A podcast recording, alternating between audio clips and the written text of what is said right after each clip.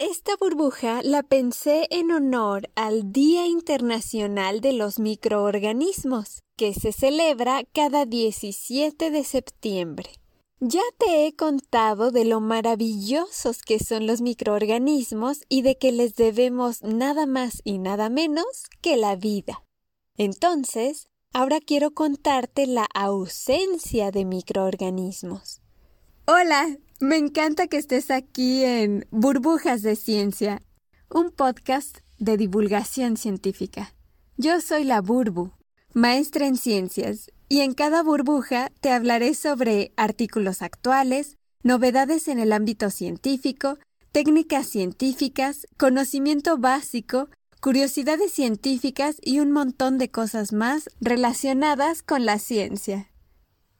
En esta burbuja te platicaré sobre los animales que no tienen ni un solo microorganismo en el cuerpo, cómo obtener animales así, las complicaciones que causan y las ventajas que representan. Como se celebra cada 17 de septiembre el Día Internacional de los Microorganismos, te recordaré algunos aspectos importantes de ellos, que ya te platiqué en la burbuja del episodio 4. Los microorganismos son abundantes y se multiplican rápidamente. El pulular de la vida microbiana está en todas partes, y me refiero a todas partes. Desde hace miles de millones de años que hay microorganismos en la Tierra, incluso antes de que hubiera plantas o animales. Los microorganismos fueron lo primero que tuvo vida en este planeta, y la complejidad y diversidad genética y fisiológica de la vida microbiana es enorme es exorbitantemente más grande que la de los propios humanos, plantas y animales.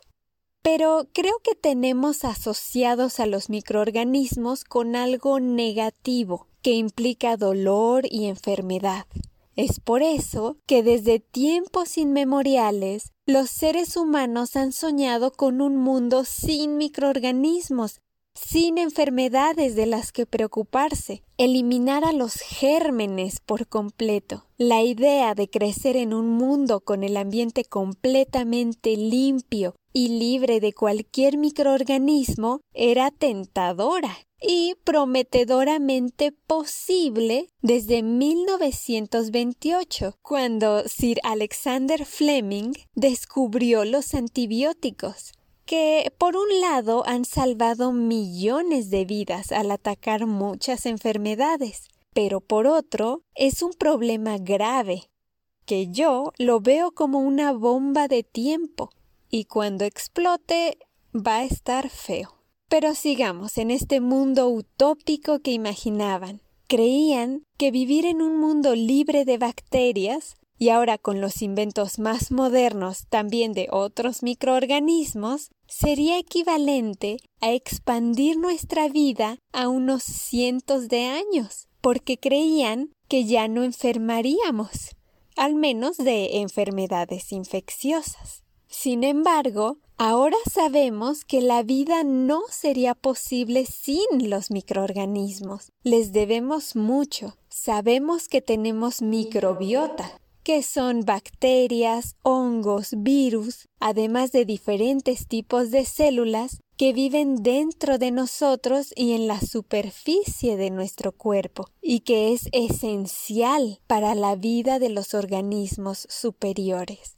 Pero bueno, ahorita sabemos eso gracias a que se ha estudiado el tema. En su momento, cuando no sabían lo beneficiosos y esenciales que eran los microorganismos para la vida en el planeta, el mundo científico empezó a experimentar para tener un mundo libre de gérmenes. Empezaron con animales que estuvieran libres de gérmenes, sin microorganismos. Estos animales de laboratorio sin un solo microorganismo serían muy útiles para la investigación pues no habría nada de factores que interfirieran con lo que realmente estaban investigando.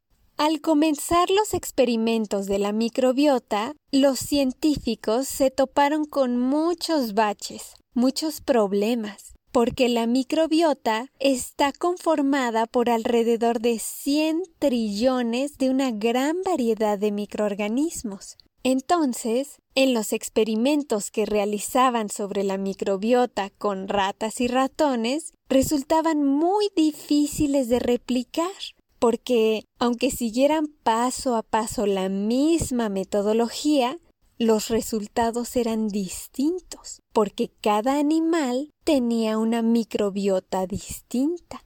Acuérdate de la canción del patio de mi casa, que es particular, así como la microbiota de cada organismo. Aun siendo de la misma familia y viviendo en la misma casa, los humanos tenemos muy distinta microbiota, pues en los animales también pasa esto.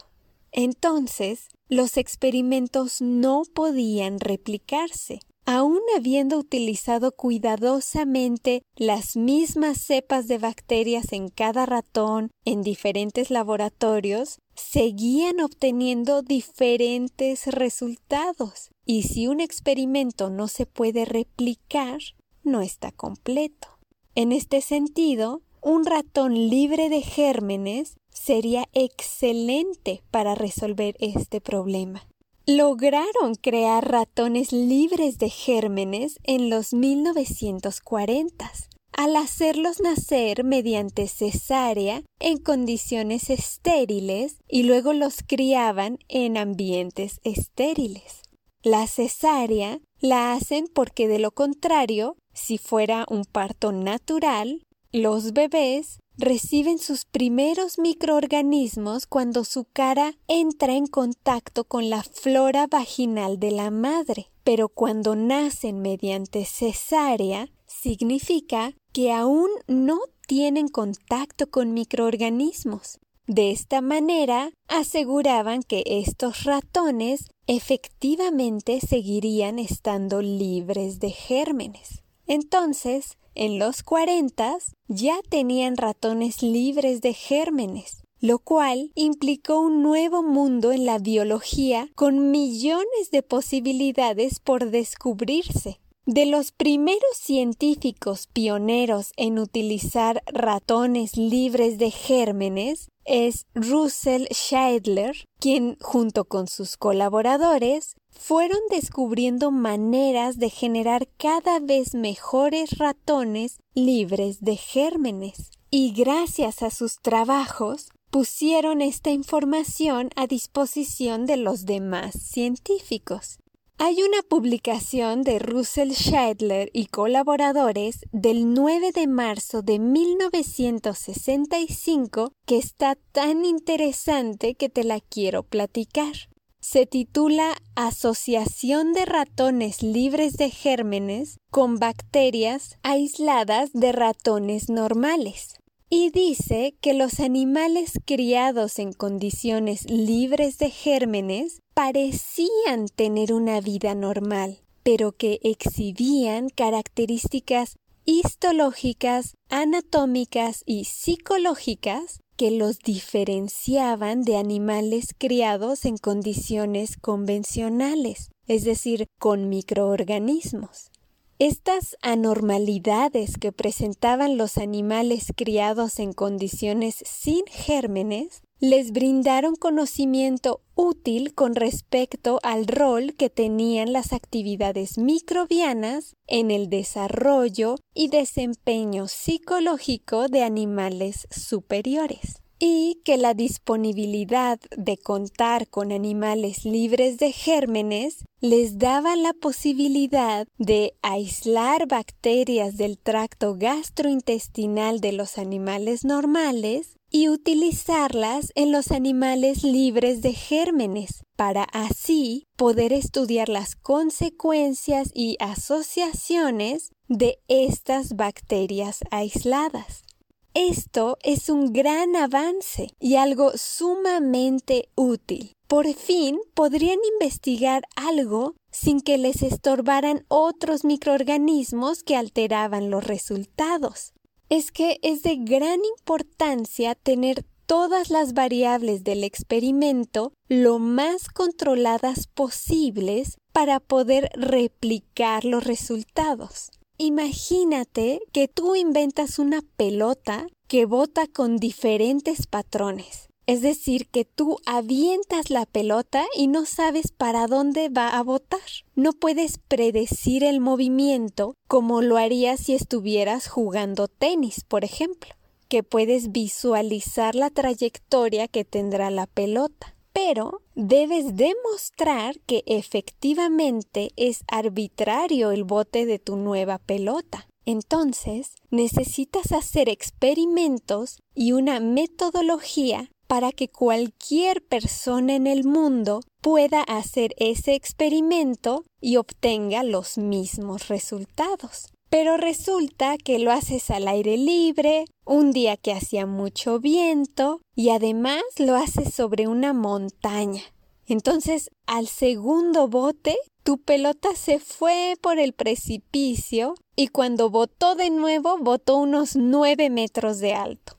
Y tú dices entonces que tu pelota tiene la capacidad de que al segundo bote se eleva nueve metros. Y alguien más hace el experimento dentro de un cuarto y pues no le va a botar nueve metros en su segundo bote. Porque tú tenías muchas variables distintas como velocidad del viento, altura, que el suelo era de tierra, etc. Entonces, para que tu experimento sea demostrable, lo que intentas hacer es reducir la cantidad de variables al máximo para que cualquiera pueda obtener los mismos resultados que tú con las mismas condiciones.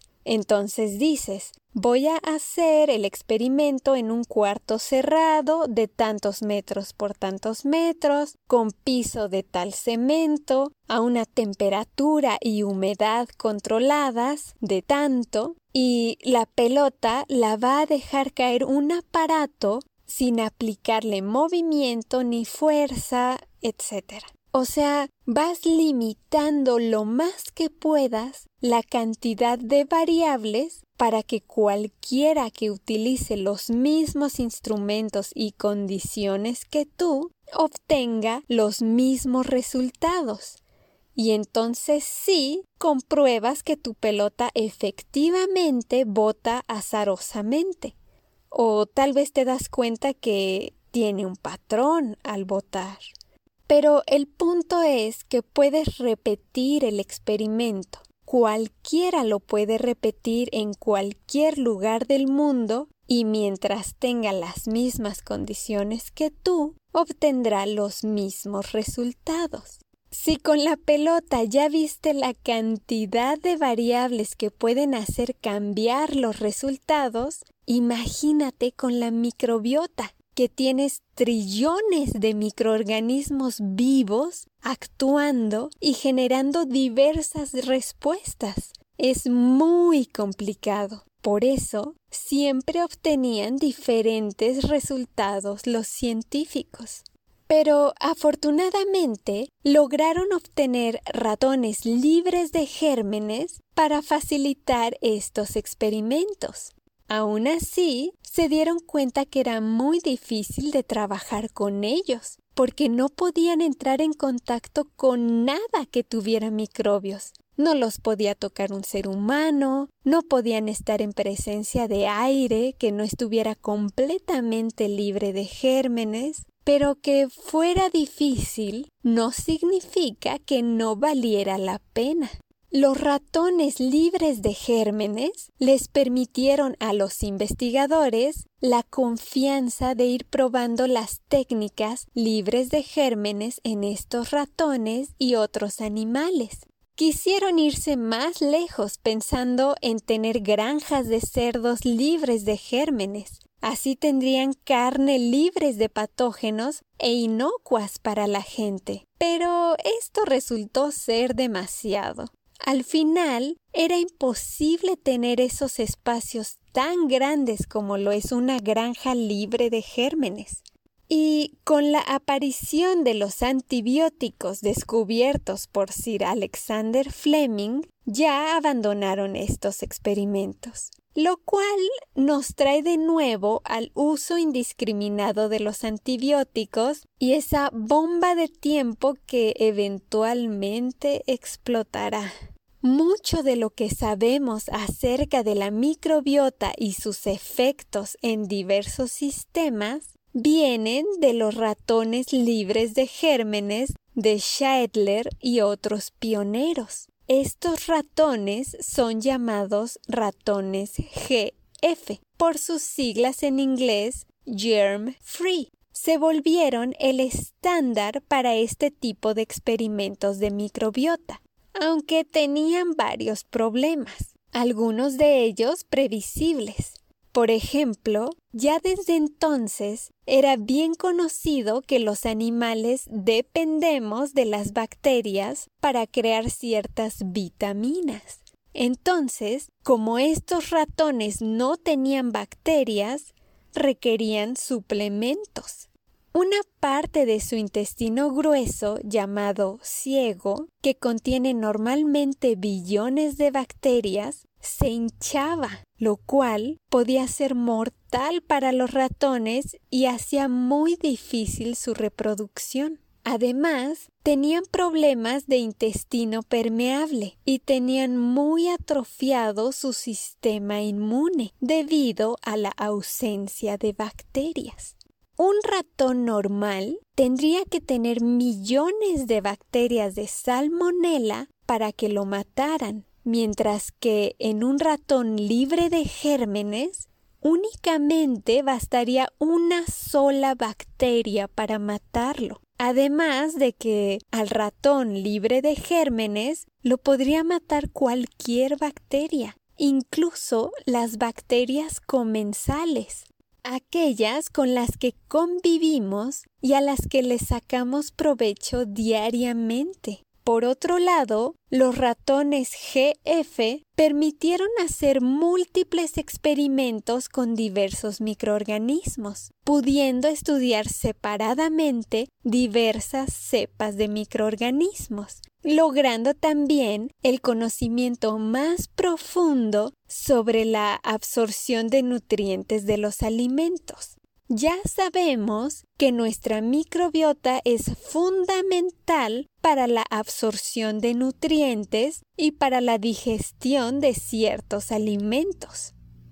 Scheidler se dio cuenta que los ratones libres de gérmenes eran muy problemáticos para la mayoría de los investigadores. Era muy difícil su crianza, difícil su distribución y realmente no representaban a la mayoría de los ratones ordinarios que sí tienen bien su microbiota. Sin embargo, una gran ventaja era que podían ir introduciendo de un microbio a la vez o varios microbios bajo un ambiente controlado y podían ir conociendo los efectos y relaciones que tenían estos microbios con el cuerpo humano y los diferentes sistemas.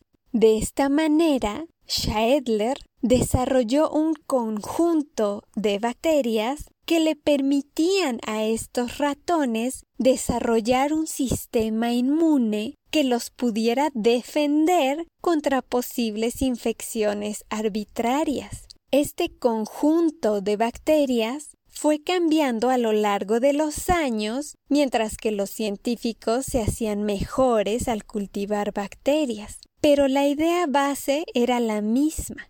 Estos ratones tendrían una microbiota ya conocida, sabrían exactamente las bacterias que la conformaban y por lo tanto son mucho mejores para experimentar con ellos. Actualmente hay catálogos de ratones con diferentes combinaciones de bacterias con diferentes propósitos de investigación, haciendo mucho más sencillo comparar los resultados de diferentes estudios. Con estos ratones se reducen muchísimo la cantidad de variables que afectan a este tipo de experimentos y, por lo tanto, pueden replicarse y comprobarse. Los animales que tienen una microbiota claramente identificada son llamados animales notobióticos. Están libres de microorganismos patógenos, pero sí tienen microbiota conocida. Estos animales notobióticos, con G al inicio, tienen únicamente alguna docena de microorganismos. Son parecidos a los ratones libres de gérmenes, pero comparados con los ratones de laboratorio que usualmente se utilizan y que tienen miles de especies de microorganismos en el intestino desconocidas, son reconfortantemente mucho más sencillos. Y claro, pues supongo que es normal pensar que si pueden lograr crear ratones libres de gérmenes, ¿por qué no tener humanos libres de gérmenes? ¿No te da curiosidad qué pasaría con un humano libre de gérmenes? Si realmente se cumple eso que pensaban de que su vida sería mucho mejor, más feliz y sin enfermedades. Actualmente ya sabemos de la microbiota y todas las ventajas que te he platicado en otras burbujas sobre los microorganismos, pero en 1971 lograron conocer qué pasaría con un humano libre de gérmenes. Pero eso te lo contaré en otra burbuja.